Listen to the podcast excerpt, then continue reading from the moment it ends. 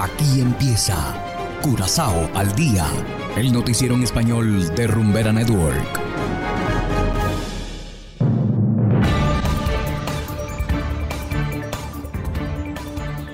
Muy buenas tardes, estimados oyentes de Rumbera Curazao 107.9 FM. Una vez más les damos la bienvenida a Curazao al día Igualmente saludamos a quienes nos escuchan en formato podcast a través de noticiascurazao.com. Hoy es viernes 13 de mayo de 2022 y estos son los titulares. Ex primer ministro Scott debe discutir bloqueo de su cuenta en Orco Bank. Gasolina y diésel bajan de precio a partir de hoy. Grupos de CU se preparan para retomar la tradición. Y en internacionales, Rusia reacciona por anexión de Finlandia a la OTAN. Esto es Curazao al día con Ángel Van Delden.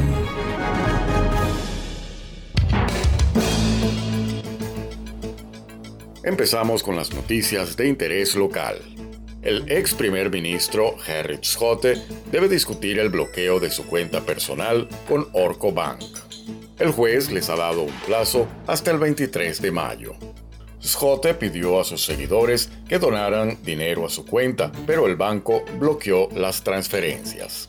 El exmandatario, que fue condenado por corrupción, debe reponer 1,8 millones de florines al Ministerio Público. Supuestamente, la cantidad la obtuvo durante su mandato como primer ministro. De no conseguir el dinero, podría afrontar una pena de prisión de hasta tres años. Orcobank tomó medidas para detener el flujo de ingresos cuyo origen considera difícil de verificar. Schotte desea que se levante este bloqueo y por ello ha iniciado un proceso sumario. El ex político del partido MFK aún puede recibir ingresos y realizar sus propias transacciones. Y continuando con las noticias locales, el litro de gasolina y también el diésel son más baratos a partir de hoy. Ayer el Parlamento aprobó un recorte temporal en los precios de los combustibles. El precio de la gasolina bajará una cuarta parte, mientras que el diésel será 28 centavos más barato. Esto se debe a la reducción de los impuestos especiales sobre ambos hidrocarburos. La reducción de precios será válida hasta fin de año y es independiente de los ajustes de precio mensuales que se realizan normalmente. Esta medida costará al Tesoro Público 27 millones de florines, que serán cubiertos con los 59 millones adicionales recaudados por el gobierno por concepto de impuesto a las ventas. Y seguimos con las noticias. El próximo 3 de julio, 29 grupos participarán en la tradicional marcha DCU. Debido a la pandemia de COVID-19, la fiesta de la cosecha no se había celebrado desde 2020.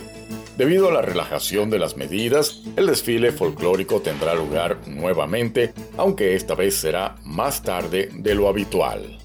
La procesión o marcha en Bandariva se celebra normalmente el lunes de Pascua, esta vez la fiesta tendrá lugar el 3 de julio, un día después del Día de la Bandera. Esto permitirá a los grupos prepararse mejor para este evento.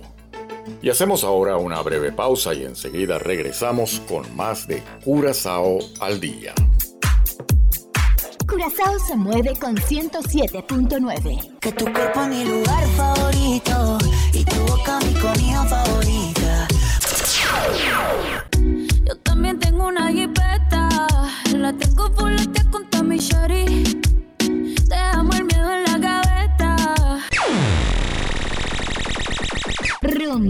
Network.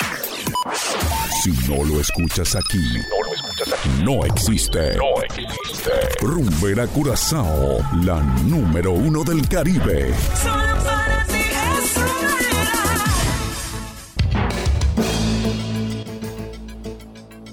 Continuamos en el ámbito internacional.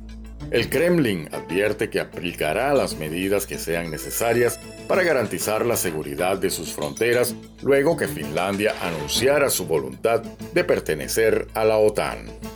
Hacemos contacto con Judith Martín Rodríguez desde La Voz de América, quien nos informa. El gobierno de Vladimir Putin reaccionó al deseo de Finlandia de unirse a la Alianza Atlántica, unas intenciones que considera como una amenaza del país nórdico y además el Kremlin, a través de su portavoz Dmitry Peskov, advirtió que el crecimiento de la organización militar no traerá estabilidad al viejo continente. Paralelamente y según especulan los medios suecos, el gobierno de Suecia también podría anunciar su solicitud para ingresar a la alianza tan pronto como la próxima semana. De este modo, ambos países del norte de Europa abandonarían la neutralidad que tanto ha caracterizado sus políticas desde la Segunda Guerra Mundial y estaríamos ante uno de los mayores cambios del mapa geoestratégico europeo del siglo. El anuncio de Finlandia coincide con el avance de las tropas ucranianas en Kharkov, la segunda ciudad más importante del país y donde el ejército ucraniano estaría ganando posiciones. Un revés para las fuerzas de Vladimir Putin que se ven obligadas a retirarse de los alrededores de Kharkov. En tanto, al sur del país, desde la alcaldía de Mariupol, denunciaron que las fuerzas rusas bloquearon todas las rutas de evacuación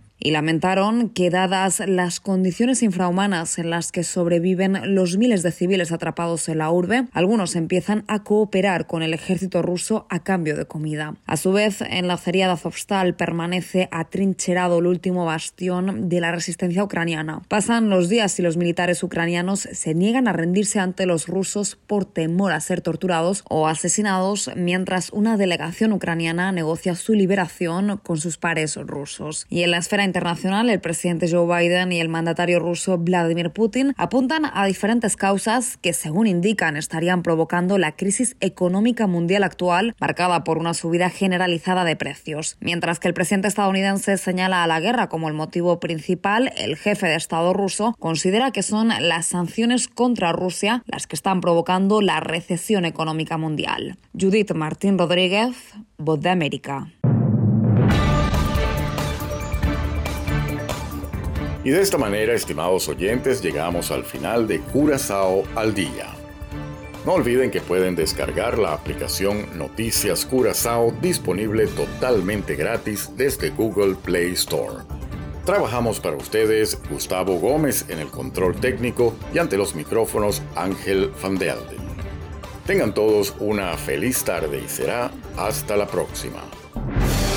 Aquí termina Curazao al día, el noticiero en español de Rumbera Network 107.9 FM.